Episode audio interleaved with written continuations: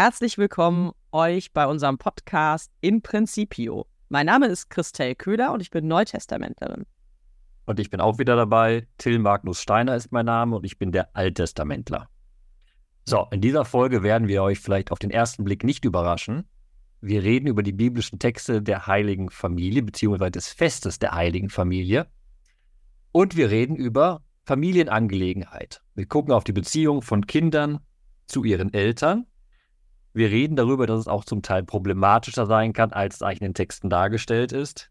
Wir weiten den Familienbegriff aus auf unser soziales Gefüge bzw. auf unsere Gemeinde. Und wir gucken natürlich auch, so soll es an dem Fest auch sein, auf die heilige Familie. Und damit starten wir direkt. Denn wir haben mit dem Text des Evangeliums aus dem Lukasevangelium, zweites Kapitel, ein nicht nur sehr langes Evangelium vor uns am Sonntag, sondern wir haben eigentlich auch einen Text, der gut und gerne für zwei bis drei Sonntage reichen würde von dem, was da drinnen irgendwie alles passiert bzw. angesprochen wird. Wir haben drei Aspekte, kann man klar benennen. Erstens, wir begegnen der heiligen Familie bzw. Maria und Josef als den idealen Frommen des alten Bundes, die eben die Opfer darbringen, die sie opfern müssen, sollen nach der Geburt ihres Sohnes. Aber wir treffen auf zwei Gestalten, die jetzt auch wieder als meisterhafte Fromme des Alten Testaments dargestellt werden. Zwei prophetische Gestalten, die uns nun verkünden, wer dieser Jesus ist. Und diese beiden alten Personen tatsächlich werden ja irgendwie auch in ihrer familiären Situation so ein bisschen angesprochen. Wir haben nämlich zum Beispiel mit der Prophetin Hannah, die eben im letzten Teil des Evangeliums auftaucht, eine Prophetin, die Tochter Penuels aus dem Stamm Ascher, so wird sie beschrieben, hochbetagt, als junges Mädchen hatte sie geheiratet und sieben Jahre mit ihrem Mann gelebt. Nun war sie eine Witwe von 84 Jahren. Also eine alte Frau, die ganz schön viel an Lebenserfahrung mit sich bringt und die selber auch familiäre Erfahrung gesammelt hat. Das heißt, ihr Blick auf diese heilige Familie, die da kommt, ist auch geprägt von ihren eigenen Familienerfahrungen. Und was wir bei beiden haben, sowohl bei dem Propheten Simeon als auch bei der Prophetin Hannah, ist, sie stehen am Ende ihres Lebens und dieses Ende ihres Lebens wird markiert über die Freude oder durch die Freude über dieses kleine Kind, das nun einen neuen Anfang setzen wird, den sie selbst nicht mehr erleben werden, aber dessen Anfang sie nun erleben. Jetzt haben wir schon einzelne Aspekte aus dem Evangelium kurz benannt. Vielleicht gucken wir einmal so ein bisschen auf die Erzählreihenfolge dessen, was passiert, weil es ja so ein langer Text ist. Wir sind eigentlich direkt nach der Geburt Jesu und das Evangelium setzt ein mit dem Satz, als, sie, als sich für sie die Tage der vom Gesetz des Mose vorgeschriebenen Reinigung erfüllt hatten, brachten sie das Kind nach Jerusalem hinauf, um es dem Kern darzustellen. Das hört jetzt kompliziert an, aber im Hintergrund steht das alttestamentliche Gesetz. 40 Tage nach der Geburt eines Sohnes kann die Frau zur Reinigung zum Tempel gehen, beziehungsweise ist wieder kultfähig. Das ist auch ein kompliziertes Wort, aber sie darf wieder Opfer bringen und sie bringt ihr erstes Opfer nach der Verunreinigung, weil es durch Blut geschehen ist, der Geburt da. Also das erste Opfer wird dargebracht und es gibt die zweite Tradition aus dem Buch Exodus, die vorgeschrieben ist, dass man eben ein Opfer bringt zur Auslösung des Erstgeborenen, weil alle Erstgeburt gehört Gott aber natürlich gab es auch im Alten Testament keine Kindsopfer, sondern hat eine rituelle, rituelle Handlung stattdessen durchgeführt. Eben auch da der Tempeldienst, der hier verbunden wird in der Darstellung bei Lukas. Die Eltern gehen also mit ihrem Kind hinauf nach Jerusalem. Es ist der erste Besuch Jesu in Jerusalem. Die Eltern tun das, was vorgeschrieben ist, also das, was ja tatsächlich in ihrem religiösen Leben einen Maßstab bildet und damit wird auch deutlich, wie diese Eltern auch ihr elterliches Leben gestalten wollen. Und das strukturiert unseren Text auch schön. Am Anfang, in der Mitte und am Ende wird gesagt, sie taten, wie es im Gesetz des Herrn vorgeschrieben ist. Eltern also, die für sich gesagt haben, wir wollen unser Leben mit Gott verbringen, also nicht nur jeder Einzelne für sich, sondern auch wir jetzt als Familie, wir bleiben in unserer Gottesbeziehung, wir bringen das mit dem, wie wir unseren Lebensrhythmus gestalten, auch zum Ausdruck. So geht eben diese Familie nach Jerusalem. Und das nicht nur als Familie gegenüber Gott, sondern natürlich innerhalb eines Glaubenssystems, einer Religion, einer Glaubensgemeinschaft. Also vor dem Volk, vor den Priestern bekennen sie ihren Glauben, handeln nach ihrem Glauben und somit integrieren sie das Kind von Anfang in dieses Glaubenssystem hinein. Und weil sie in diesem Glaubenssystem drin sind, passiert genau das, was dann eigentlich den großen Teil des Textes ausmacht, in dem gar nicht die Familie im Mittelpunkt steht, seltsamerweise, sondern diese anderen Personen. Sie kommen dahin und es wird dann zunächst gesagt, in Jerusalem lebte ein Mann namens Simeon, der war gerecht und fromm und wartete auf den Trost Israels. Und der Heilige Geist ruhte auf ihm. Also er wird mit ganz vielen ähm, Adjektiven beschrieben, die deutlich machen sollen, dass dieser Simeon ein tadelloser Mensch ist. Ein Mensch, auf den, zu dem man aufschaut, könnte man auch sagen. Und mit Simeon durchbricht ein bisschen sozusagen der Alltag. Wir haben also die Familie dargestellt, die das tut, was man getan hat zur damaligen Zeit. Aber hier nun tritt der Heilige Geist vor und sagt, lieber Simeon, du wirst etwas Besonderes erleben und der Heilige Geist führt ihn bewusst dahin. Nicht der Alltag ist mehr das Movens, die Bewegung, die vorgegeben ist, sondern der Heilige Geist bewegt nun die Weltgeschichte. Dieser Mann, der also die ganze Zeit auf etwas wartet, so wie wir die ganze Adventszeit hindurch gewartet haben, auf diesen Moment der heiligen Nacht, den wir gefeiert haben. Gott wird wirklich Mensch, er wird sichtbar, er ist mitten unter uns. So geht es auch diesem Simeon, der sein ganzes Leben lang gewartet hat und für den jetzt diese Begegnung im Tempel genau das ist, wo er merkt, ja, das Warten hat sich gelohnt. Jetzt zeigt sich irgendwie, wie die Dinge zusammengehören. Ich sehe den, auf den ich immer gewartet habe. Und da ergibt sich für mich eine schöne Parallele, weil ich bin direkt erinnert an Mose. Mose ist der, der sich auf den langen Weg gemacht hat, aber der das verheißene Land am Ende seines Lebens sieht, nicht mehr betreten darf. Und bei Simon haben wir es auch so ein bisschen, er hat ein langes Leben und wird am Ende vom Heiligen Geist noch dazu geführt, den Messias, den Retter Israels zu sehen und selbst seine prophetischen Worte zu sprechen. Genau das passiert dann, das ist der nächste, die nächste Etappe. Simeon wird also vom Geist in den Tempel geführt und dann, als die Eltern das Kind hineinbringen, um das zu tun, was nach dem Gesetz üblich war, nahm Simeon das Kind in seine Arme und pries Gott mit den Worten, Nun Herr, ähm, lässt du deinen Knecht, wie du gesagt hast, in Frieden scheiden, denn meine Augen haben das Heil gesehen, das du vor allen Völkern bereitet hast. Also er sieht dieses Kind und erkennt, und das ist ja völlig irre eigentlich, sofort, dass in diesem Kind etwas sichtbar wird, dass es nicht einfach nur eine Familie ist, die tatsächlich auch nicht besonders wohlhabend ist. Die bringen nämlich nur ein paar Turteltauben da und nicht irgendwie ein großes, ein großes Vieh oder so. Eine eher ärmliche Familie, die kommt daher und in diesem Kind offenbart sich für ihn alles, worauf er immer gewartet hat. Josef und Maria bringen ein sogenanntes Ersatzopfer dar. Das war vorgesehen im Alten Testament eben für arme Familien, die sich ein Ganzopfer nicht leisten konnten. Diese ärmliche Familie taucht also auf und dann sagt Simeon diesen Satz, das Kind da, das ist ein Licht, das die Heiden erleuchtet und Herrlichkeit für dein Volk Israel. Und sagt damit nichts anderes als, dieses Kind ist der, von dem Jesaja gesprochen hat. Dieser Gottesknecht aus Jesaja 42, der ist da in diesem kleinen Kind wirklich anwesend, ist nun das große Heil und sprengt jetzt zukünftig die Weltgeschichte. Wir überspringen jetzt ganz bewusst mal einen Vers und gehen auf das zweite, was Simeon sagt, denn er sagt nicht nur, ich habe jetzt das Heil gesehen, sondern er sagt auch, ja, das, was wir im ganzen Evangelium dann entfaltet bekommen werden, dieser und schaut eben tatsächlich auf Jesus, auch mit Blick auf Maria, nimmt also die Mutter in den Blick und sagt, dieses Kind wird einer sein, durch den viele in Israel zu Fall kommen. Und ähm, er wird ein Zeichen sein, der widersprochen wird. Also er sagt nicht nur, dieses Kind ist Heil und Segen, sondern dieses Kind wird auch zum Entscheidungskriterium werden. Eben genau das, was wir das ganze Evangelium durch selber begreifen lernen sollen. Das sagt dieser Simeon auch schon über das Kind. Und das ist auch wieder jesajanisch. Im Buch Jesaja ist ja auch gesagt worden, dass immer die Entscheidung gibt zwischen diejenigen, die dem Wort Gottes folgen und diejenigen, die scheitern. In dem Fall ist hier Jesaja 5 angespielt. Ein klares Entscheidungskriterium gegenüber den, dem der Mensch sich verhalten muss. Das ist Jesus von Anfang an in der Darstellung bei Lukas. Und das ist im Endeffekt im Glaubenssystem bis heute. Entweder glaube ich an Jesus oder ich glaube nicht an Jesus. Hier kommt aber noch eine zweite Sache rein eben, hier wird auch Maria direkt angesprochen und schon angekündigt, dass Maria leiden wird an diesem Kind auch. Eigentlich etwas, was eine Mutter 40 Tage nach der Geburt nicht hören möchte. Das ist zufrieden, das Kind ist gesund, es wächst heran. Das Glück ist da, aber auch da hinein in die Situation, in diese Freude, in diese Prophetie hineingesprochen, erklingen eben auch diese Worte an Maria und deine Seele wird ein Schwert durchdringen. in der Tat, glaube ich, nichts, was man als junge Familie, wo man gerade auch froh ist, irgendwie über dieses neue Leben sich irgendwie zettelt miteinander, was man dann hören will. Die nächste Begegnung im Tempel dann mit eben dieser Prophetin Hannah, von der wir eben schon gesprochen haben, die selbst auch eine Familienlebenserfahrung hat. Beim Simeon wissen wir das nicht so genau. Die ähm, ist ähnlich wie Simon ständig quasi im Umfeld des Tempels. Auch das ist eine Wartende.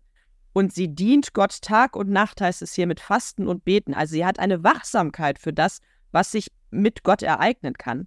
Und sie tritt hinzu und dann heißt es, sie pries Gott und sprach über das Kind zu allen, die auf die Erlösung Jerusalems warteten. Also erst Simeon spricht zu den Eltern und Hannah spricht über das Kind, aber schon zu allen anderen, die irgendwie anwesend sind, obwohl vorher überhaupt nicht die Rede davon ist, dass da jetzt noch mehr Leute sind.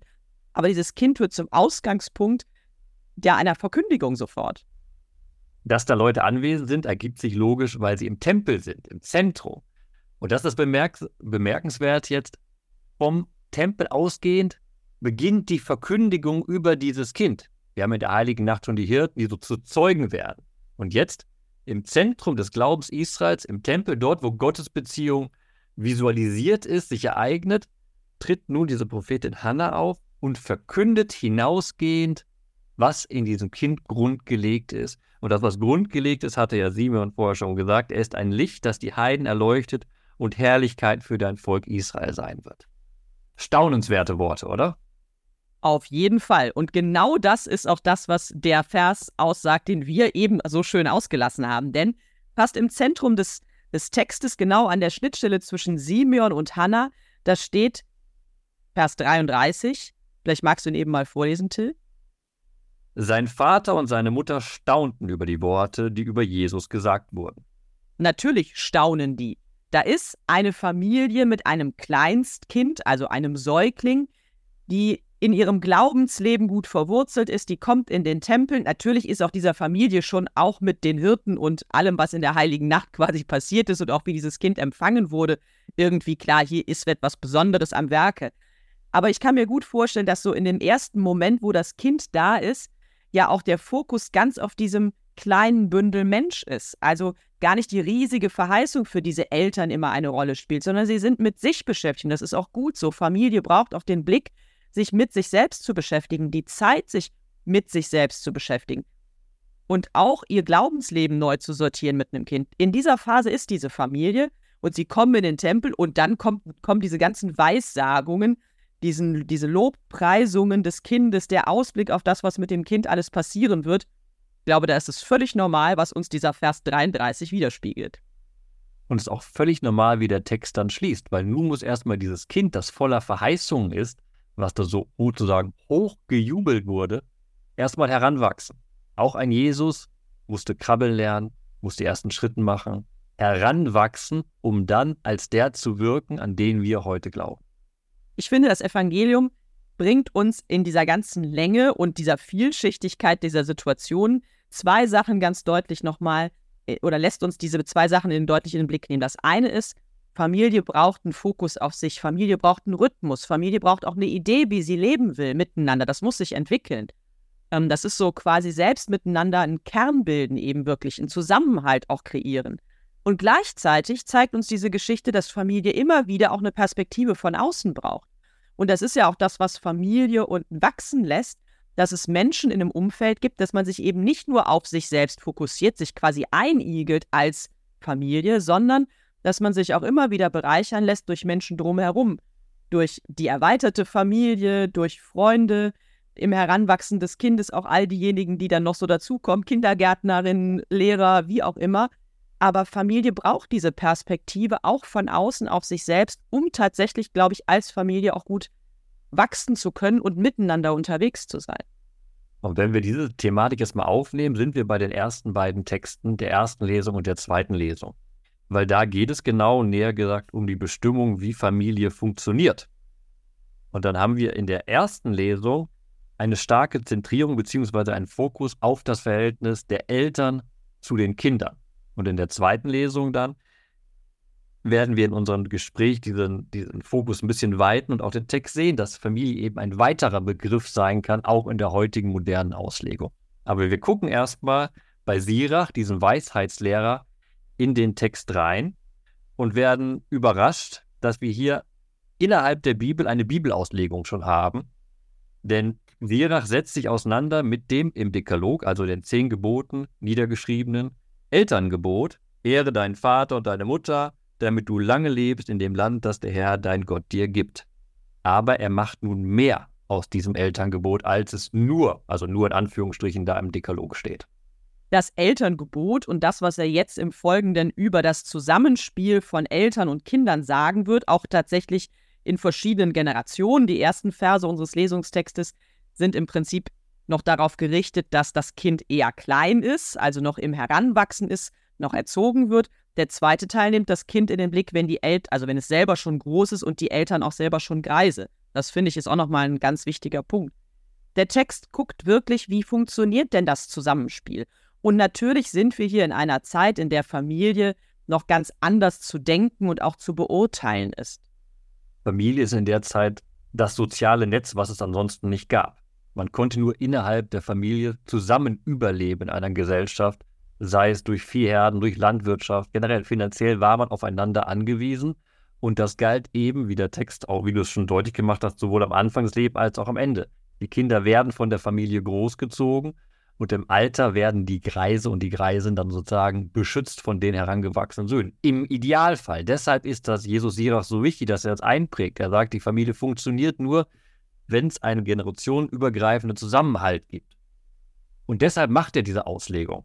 Und dieser Zusammenhalt der Generationen, das Miteinander von Eltern und Kindern in verschiedenen Phasen des Lebens, das ist ein Spiegel der Gottesbeziehung dieser Familie bzw. dieser verschiedenen Generationen. Das ist eigentlich genau der Kern dieses ähm, ja, kleinen Lesungsabschnittes aus dem großartigen Buch Jesus Sirach.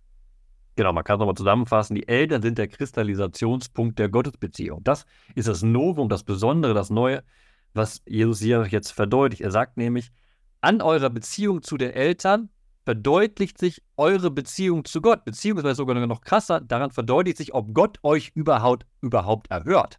Ich wollte gerade schon Vers 5 vorlesen, aber darauf hast du fast schon abgezielt, denn da heißt es dann, wer den Vater ehrt, wird Freude haben an den Kindern, und am Tag seines Gebets wird er erhört.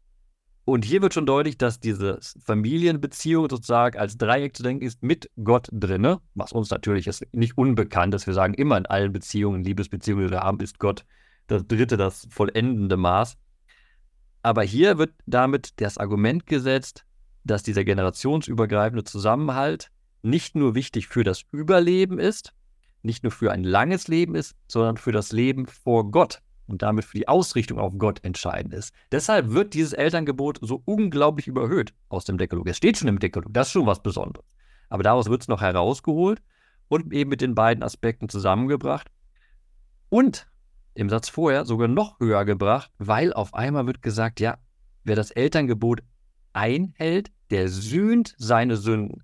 Sünden, sühnen ist eigentlich ein Begriff der Opfertheologie. Da sind wir jetzt so zurück zu sagen beim Evangelium, wir sind im Tempel eigentlich und bringen Opfer da. Und Jesus hier sagt, nein, an diesem Gebot, an diesem ethischen Handel, an diesem Familienhandel entscheidet sich, ob du Sünder bist oder nicht. Und damit entscheidet sich, wie wir gesagt haben, auch die Gottesbeziehung. Das bedeutet am Ende nichts anderes als, so wie ihr als Familie zusammenlebt, so wie ihr innerhalb der Generationen euer Miteinander gestaltet, so ist eigentlich auch eure Beziehung zu Gott. Also ist das eine Beziehung, die geprägt ist davon, von dem Wunsch, es wirklich miteinander zu versuchen, immer wieder neue Wege zu gehen, tatsächlich auch sich in Anführungsstrichen belehren zu lassen. Also vielleicht auch nicht nur in Anführungsstrichen, ne, weil es geht hier auch sehr deutlich um die Kindererziehung und um das, was damit verbunden ist. Geht es darum, sich von dem anderen leiten zu lassen, um es vielleicht nochmal anders zu formulieren und auch auf Gott besser übertragen zu können, dass jemand anders mir Wege ins Leben hinein zeigt und ich die auch annehme, mich vielleicht auch mal dagegen wende, aber weiß, es gibt einen Weg zurück. All diese Dinge, die tatsächlich ein Glaubensleben ja ausmachen und widerspiegeln, die werden eben natürlich in einem familiären Leben auch sichtbar und prägen das. Und deswegen kann man diese beiden Dinge gut gegenüberstellen. Aber man muss auch sagen, dass der Weisheitslehrer Jesus Sirach hier eine Idealform beschreibt. Er beschreibt bewusst, dass sozusagen alle einander ehren, alle einander in Respekt begegnen und diesen generationsübergreifenden Vertrag im Angesicht Gottes einhalten wollen. Muss natürlich sagen, im heutigen Kontext auch und auch im damaligen Kontext war nicht jede Familie Sonnenschein und äh, schönes Leben. Es gab auch damals Spannungen, da muss man überlegen, wie man diese Spannung, mit wie man mit diesen Spannungen umgehen kann. Und zum Beispiel, das springe ich jetzt in die zweite Lesung rein, da gibt es einen Satz, den würde, man, würde man heute vielleicht nicht mehr so unterschreiben. Da steht in Vers 20 in der zweiten Lesung, wir sind im Kolosserbrief, ihr Kinder gehorcht, gehor, Entschuldigung, ihr Kinder gehorcht euren Eltern in allem, denn das ist dem Herrn wohlgefällig. Das ist vielleicht nicht mehr ganz das Bild von Familie, was wir direkt vor Augen haben, auch im Miteinander tatsächlich zwischen Kindern und Eltern, aber wir haben es, glaube ich, deutlich gesagt, das, was für Jesus Sirach gilt, warum ist die Familie so wichtig, gilt auch noch in späterer Zeit, also wenn wir jetzt hier am Ende des ersten christlichen Jahrhunderts sind, wo der Kolosserbrief geschrieben wurde, auch hier ist die Familie noch genau das Band, das tatsächlich gesellschaftlich, gesellschaftlich und sozial für ein funktionierendes Gefüge sorgt. Also Familie ist quasi die Gesellschaft im Kleinen und wer es in der, in der Familie miteinander tatsächlich gut ähm, sortiert und geordnet bekommt, das ist so ein bisschen die Idee dieses Kolosserbrieftextes, wer es da gut geordnet bekommt, der bekommt es tatsächlich auch übertragen auf die Gesellschaft insgesamt miteinander, auf die Stadtgesellschaft, auf die Staatsgesellschaft. Aber natürlich christliche Perspektive, der bekommt es auch in der Gemeinde miteinander hin, miteinander unterwegs zu sein und auch mal aufeinander zu hören, auch wenn natürlich dieser Satz hier in Vers 20 sehr deutlich ist.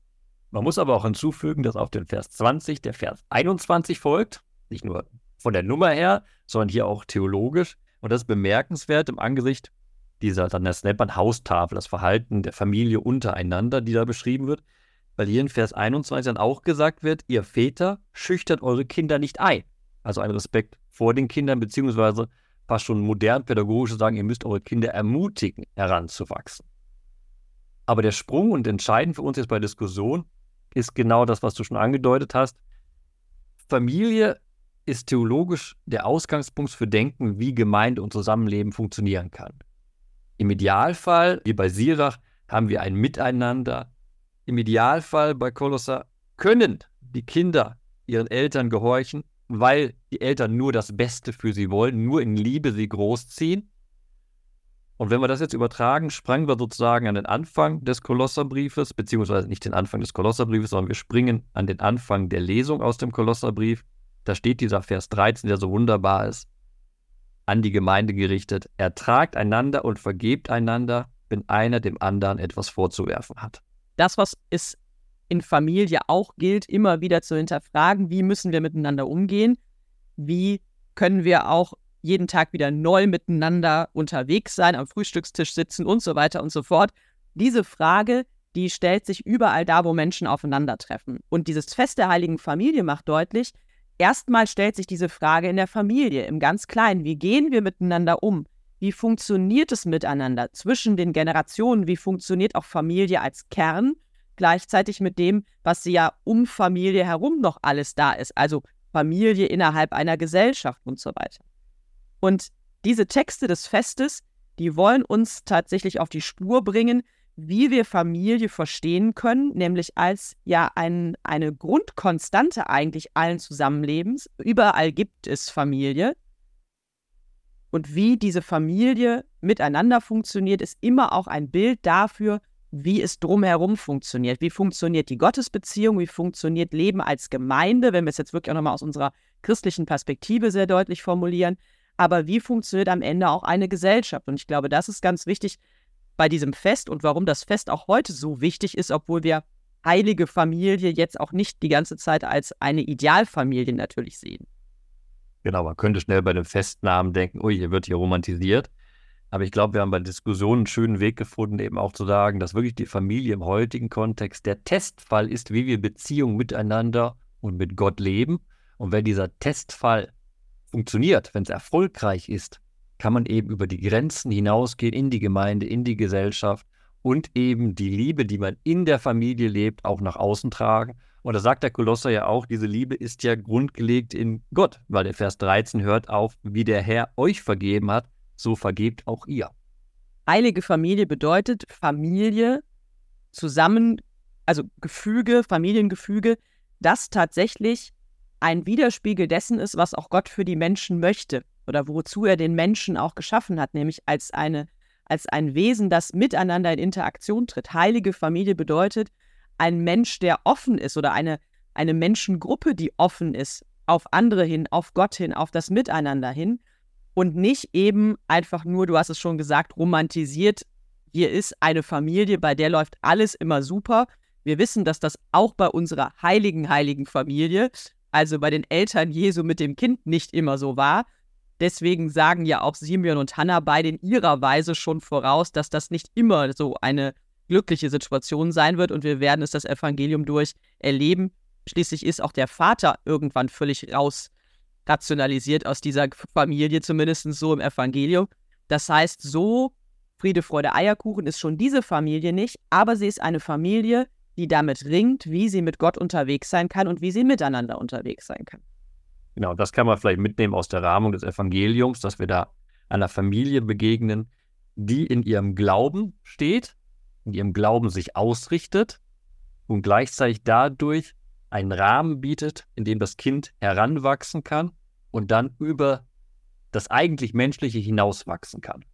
Jetzt haben wir uns so viel mit Familienangelegenheiten beschäftigt, mit den drei Texten. Lieber Till, was ist denn dein Vers aus diesem Fest der heiligen Familie, den du mitnimmst? Mein Vers hat auf den ersten Blick irgendwie nichts mit Familie zu tun, weil ich erst mal hängen geblieben bin an diesem wunderbaren Bild. Im Kolosserbrief heißt es da in Vers 14, vor allem bekleidet euch mit der Liebe, die das Band der Vollkommenheit ist. Diese Metapher, womit der Text ja auch anfängt, des Anziehens. Bekleidet euch also, erwählte Gottes Heilige und Geliebte, mit innigem Erbarmen, Güte, Demut, Milde und Geduld. Und da könnte man erstmal drüber stolpern, weil anziehen, die Kleidung ist immer was Äußerliches. Ich kann mich verkleiden, ich kann mich reich darstellen, ich kann mich arm darstellen. Das heißt nicht wirklich, dass ich damit Realität anzeige. Aber Liebe ist etwas, das eben nicht nur äußerlich sein kann, sondern innerlich trägt. Und darüber haben wir ja gesprochen. Im Optimalfall ist die Liebe das, was die Familie trägt in sich im Zusammenhalt und nach außen. Ähm, und daher ist diese Aufforderung, vor allem bekleidet euch mit der Liebe, ein wunderbarer Aufruf zu verstehen, dass man das Innere und Äußere übereinander bringen soll, ineinander bringen soll und damit eben im Zwischenmenschlich in der Beziehung der Familie einen Grundstein für das, was man glaubt über die Liebe Gottes in dieser Welt zu legen. Vielen Dank, lieber Till. Ich darf hoffentlich trotzdem auch den Vers direkt danach nehmen, selbst wenn wir dann jetzt mit unseren beiden Versen eng beieinander sind. Ich wollte extra schon mal nicht den Simeon nehmen, den ich sonst eigentlich immer nehme, wenn es um diesen Text geht oder wenn der Text aus dem Lukas-Evangelium vorkommt. Aber in Vers 15 in der Kolosserbrieflesung, da heißt es, und der Friede Christi triumphiere in euren Herzen. Und dann kommt was dazwischen und dann nochmal, seid dankbar ich finde dieses Bild vom Frieden Christi tatsächlich auch im Hinblick auf Familie ein ganz schönes und wichtiges Bild. Wie funktioniert es irgendwie miteinander? Am Ende nur, indem ich immer wieder bereit bin, aufeinander zuzugehen. Und indem ich eine Grundhaltung habe, und das drückt sich hier aus, der Friede Christi, der im Herzen wohnt, eine Grundhaltung habe, dass ein anderer Mensch es gut mit mir meint, dass das auch Eltern, Freunde, wie auch immer, die eigenen Kinder vielleicht auch gut mit mir meinen, weil wir miteinander verbunden sind und weil wir immer wieder neu miteinander loslegen können. Auch das klingt erstmal sehr idealisiert, ich weiß. Aber dieser, diese Grundhoffnung, miteinander auch neue Wege immer wieder suchen und finden zu können, aufeinander zu, das ist das, was für mich da drin steckt. Und es ist eben wirklich eine Haltung, die ich habe. Und die erwächst, glaube ich, nur, wenn ich selber sehr ein, eine sehr gute Verwurzelung habe in meinem Glauben. Und das ist eben auch das, was der Friede Christi ausdrückt. Ich habe etwas in meinem Herzen, eine Grundhaltung, die friedlich ist. Ich empfinde auch Frieden, weil mir erstmal Frieden geschenkt wird durch Gott. Und aus dieser Haltung heraus kann ich mit anderen in Beziehung treten und kann eben auch jeden Tag neu loslegen. Manchmal auch, wenn es am Tag vorher vielleicht ziemlich geruckelt hat. Aber danke, liebe Christelle. Da schließt man am besten direkt den Wunsch an, dass wir euch für das kommende Jahr den Frieden Christi wünschen, einen guten Rutsch und ein friedvolles Jahr. Aber ein Satz muss danach noch folgen, weil wir uns darüber sehr freuen, wenn ihr mit uns gemeinsam und allen eure Bibelverse teilt auf Facebook. Den Link findet ihr unten in den Show Notes. Teilt entweder nur einen Bibelvers aus den drei Texten oder auch eure Gedanken dazu, damit wir sie alle lesen können. Auch im kommenden Jahr wünschen wir euch viel Freude beim Bibelentdecken.